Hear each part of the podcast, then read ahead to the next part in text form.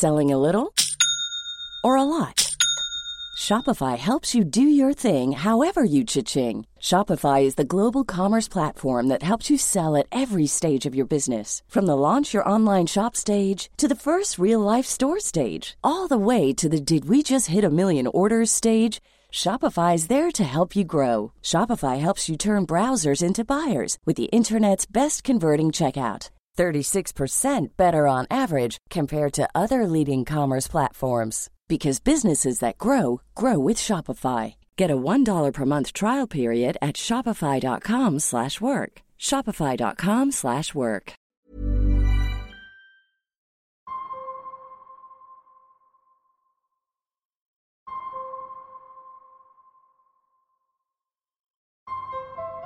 Une secte.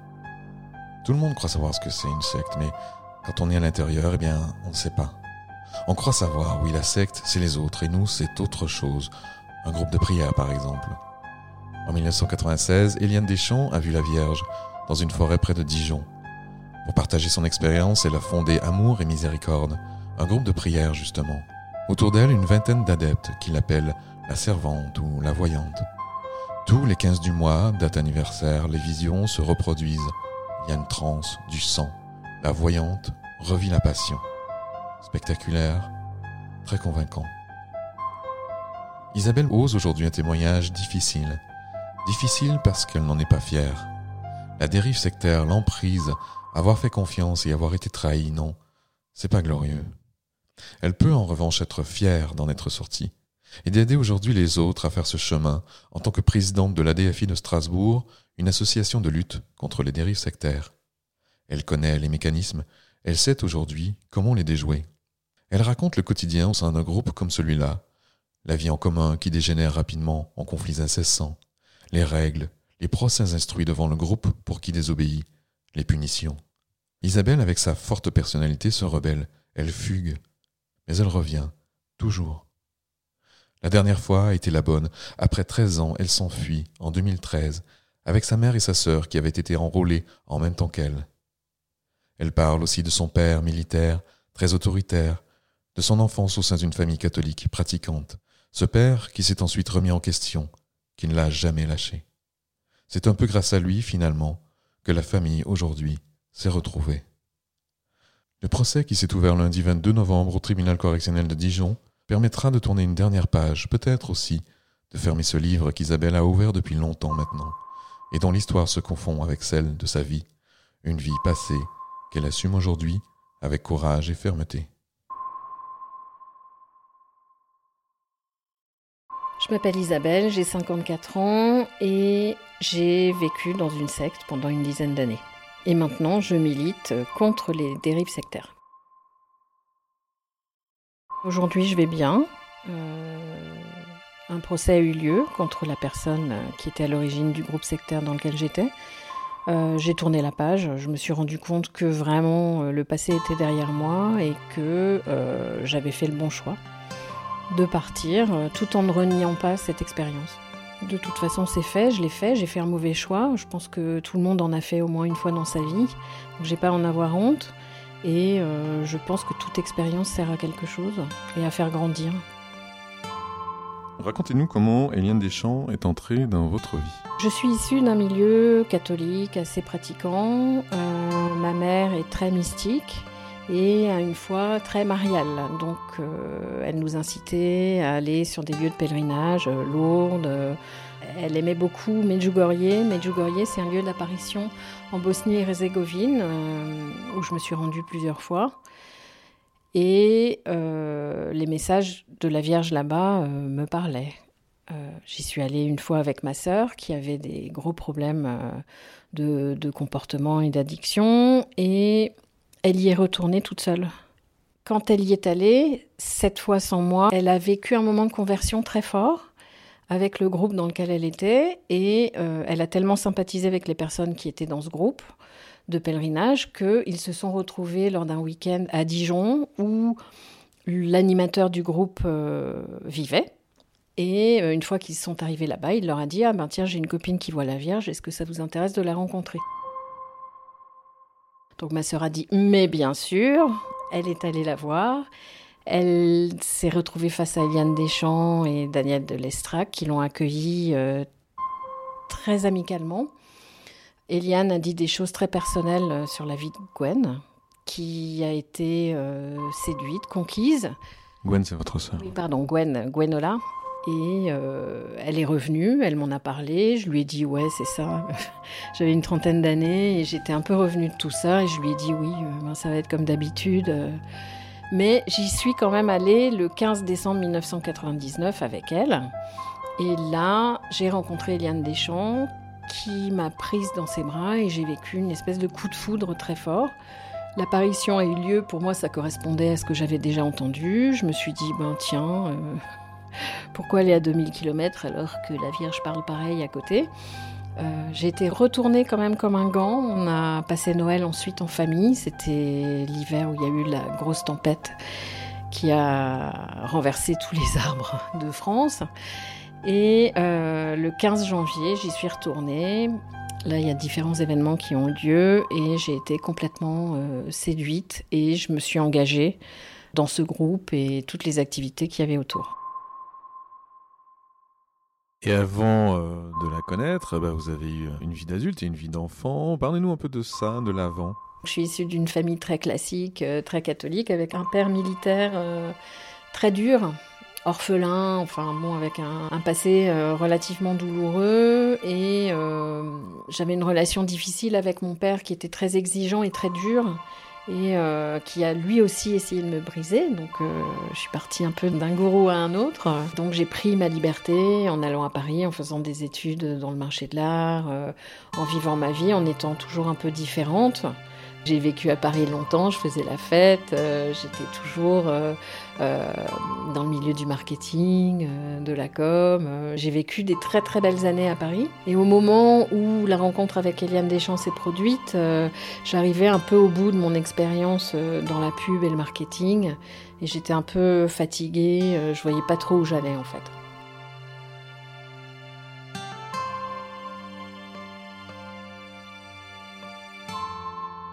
Comment elle a pris le contrôle dans votre vie? J'imagine que c'est pas été du jour au lendemain. Elle n'a pas vraiment réussi à prendre tout à fait le contrôle de ma vie à moi, parce que je suis quelqu'un de très libre, mais euh, on était tout un groupe, donc il y avait un petit peu une pensée unique dans ce groupe il y avait un but qui était, euh, bah, qui était de faire vivre euh, ces apparitions et euh, l'esprit d'évangile qu'il y avait autour, de créer une communauté pour, bah, voilà, pour faire le bien. Enfin, il y avait une notion d'héroïsme, d'intérêt général qui me séduisait beaucoup. C'est comme ça que je me suis engagée là-dedans. On était une vingtaine et quelquefois, pendant les apparitions, il y avait beaucoup plus de monde qui venait. Euh, oui, elle parlait bien. Alors, elle était, elle avait un côté très séduisant, beaucoup de charisme. Et puis, elle avait un côté très simple. Et elle vivait des choses un peu particulières qui étaient très très convaincantes, comme euh, des trans, euh, des visions. Elle arrivait à savoir des choses sur nous qui était impossible à savoir autrement, comme si elle était télépathe. Et puis, euh, bon, elle était très exigeante et euh, on avait l'impression d'avancer en fait avec elle. Elle avait une relation individuelle avec chacun euh, qui pouvait passer de euh, beaucoup d'affection à des choses beaucoup plus dures et parfois même des humiliations, mais toujours dans le sens euh, de faire avancer les gens officiellement. Moi, par exemple, j'étais très très blessée par beaucoup de choses et c'était de briser ma carapace, par exemple. C'était un peu comme du développement personnel. Voilà, c'est. En fait, c'était un avancement spirituel qu'elle nous proposait, quoi. Au début, c'était très très fort, et puis ça a dévié en fait. Plus ça allait, et plus on avait du mal à s'entendre les uns avec les autres. C'était violent au niveau des mots. Il y avait, il y avait des espèces de procès. Euh, tout le monde s'espionnait. Euh, il y avait beaucoup, beaucoup de tensions. Alors on disait oui, mais dans toutes les communautés il y a des tensions, mais là, euh, pour un truc qui était censé venir du ciel, c'était quand même, c'était quand même très négatif, quoi, très, très toxique. Vous dites des procès, c'est des procès en interne? Oui, des procès en interne où euh, une personne était sur la sellette et elle en prenait plein la figure. Euh, elle avait fait ci, elle avait fait ça, et il était impossible de se défendre ou de défendre la personne qui était sur la sellette en fait.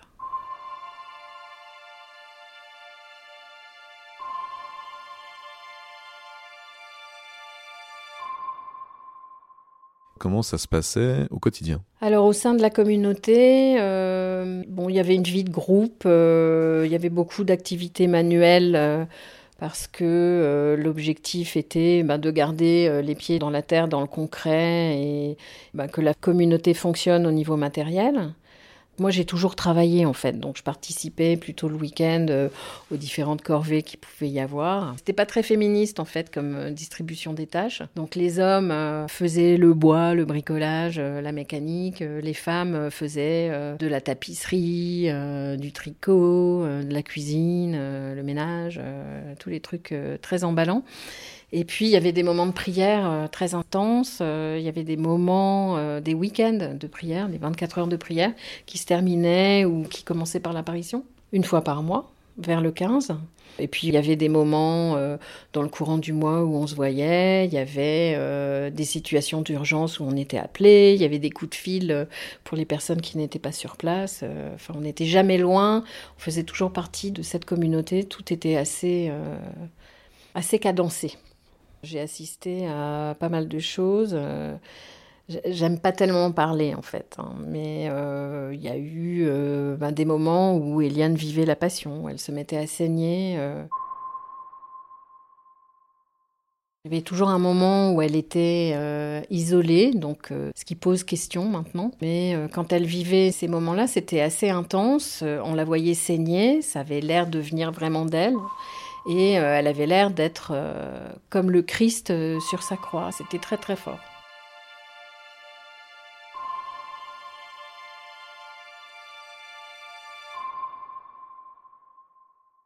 Vous en parlez aujourd'hui comme d'une secte, il y a eu un procès, mais quand on est dedans, on se voit pas comme participant à une secte.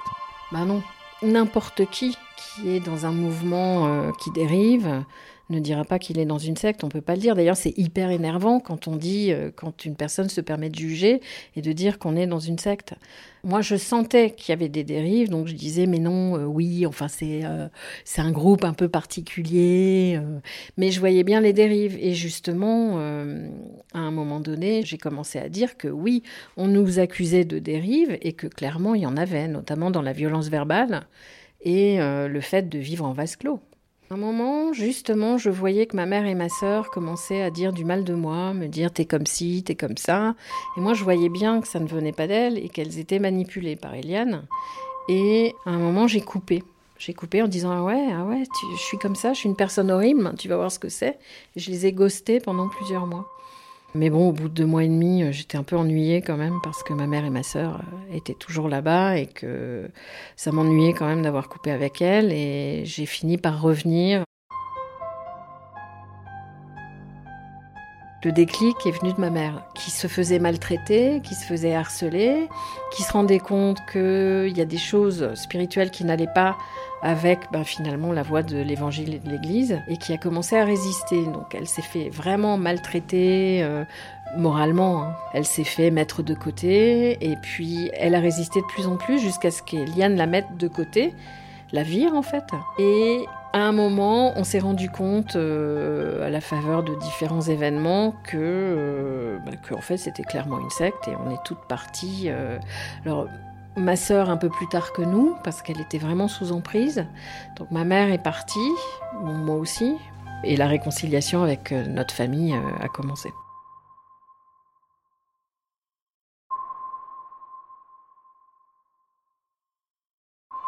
Quand on sort, euh, le monde bascule. Les ennemis d'autrefois sont les amis d'aujourd'hui et inversement. On se rend compte du mal qu'on a fait, on se rend compte du mensonge dans lequel on était. Donc moi j'ai eu beaucoup de chance parce que effectivement on avait une relation euh, conflictuelle et toxique avec notre père qui s'est remis en question pendant ces dix années d'une manière exceptionnelle et vraiment admirable. Donc il y a ça, il y a la réconciliation. Après, euh, bon bah là, euh, le fait de parler avec vous, j'affiche quand même un passé pas vraiment héroïque, hein, avec de l'erreur et Enfin, j'en suis pas vraiment fière en fait. Mais je trouve que c'est important de le dire parce que je suis pas la seule à qui ça arrive. Il y a beaucoup de mouvements sectaires, beaucoup de moments d'emprise, de relations toxiques dans lesquelles on est. On est tous sous emprise à un moment ou à un autre. Donc le fait de pouvoir en parler librement, ça permet à d'autres personnes peut-être de réaliser qu'elles-mêmes sont sous emprise. Et le fait de le réaliser permet d'en sortir. Et c'est ça que, que mon expérience permet d'apporter aux autres. Si jamais vous vous posez la question de savoir si quelqu'un est dans une dérive sectaire, la première chose, c'est la rupture familiale. Si vous rencontrez un professeur de yoga, euh, euh, un développeur personnel, euh, un coach, un diététicien, enfin je dis n'importe quoi, qui vous embringue, ne vous demande que de vous consacrer à cette cause et vous incite fortement à couper les liens avec votre famille, vous êtes en dérive sectaire. Moi, si j'avais su ça, si j'avais entendu ça, j'aurais peut-être réfléchi à deux fois avant euh, d'accepter euh, de faire voler ma famille en éclats. Aujourd'hui, vous êtes présidente de la DFI de Strasbourg qui lutte aux côtés des victimes de dérives sectaires. C'est pour aider d'autres personnes à suivre votre exemple, c'est pour passer au-delà de tout ça? Déjà, la DFI m'a aidé à en sortir. S'il n'y avait pas eu le combat de mon père, lui-même président de la DFI, euh, de la DFI locale euh, qui a persisté à enquêter, qui a accompagné, euh, je ne serais pas sortie. Il n'y aurait pas eu tout ça. Donc déjà, je voulais les aider. Et le fait d'avoir été dans un groupe sectaire et d'avoir été sous emprise, me permet de réconforter les familles qui ont une personne qui tombe dans une dérive sectaire et de les aider à comprendre et puis surtout de ne pas couper les ponts par exemple ou en tout cas de les aider à rentrer dans la tête de cette personne-là et de mieux comprendre ce qu'elle vit ou de déculpabiliser les personnes qui sont en train de sortir et qui sont mal parce que quand on sort, euh, on n'est vraiment pas bien.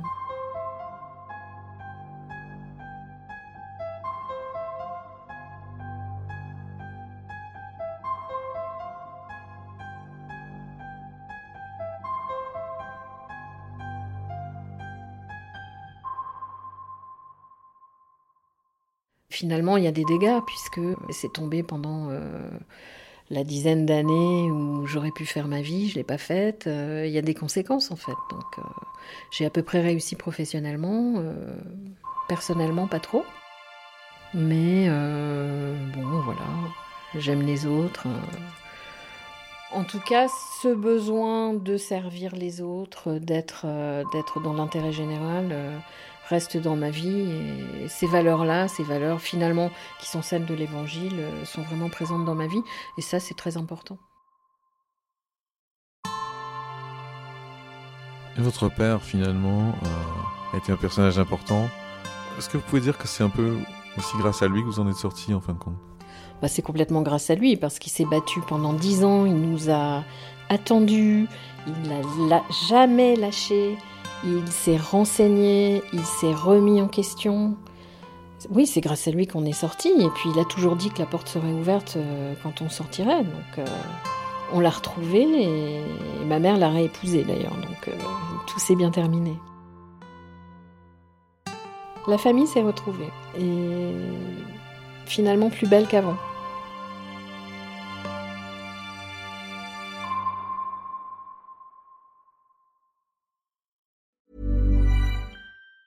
Planning for your next trip? Elevate your travel style with Quince. Quince has all the jet setting essentials you'll want for your next getaway, like European linen, premium luggage options, buttery soft Italian leather bags, and so much more. And it's all priced at 50 to 80% less than similar brands. Plus, Quince only works with factories that use safe and ethical manufacturing practices. Pack your bags with high-quality essentials you'll be wearing for vacations to come with Quince. Go to quince.com slash trip for free shipping and 365-day returns.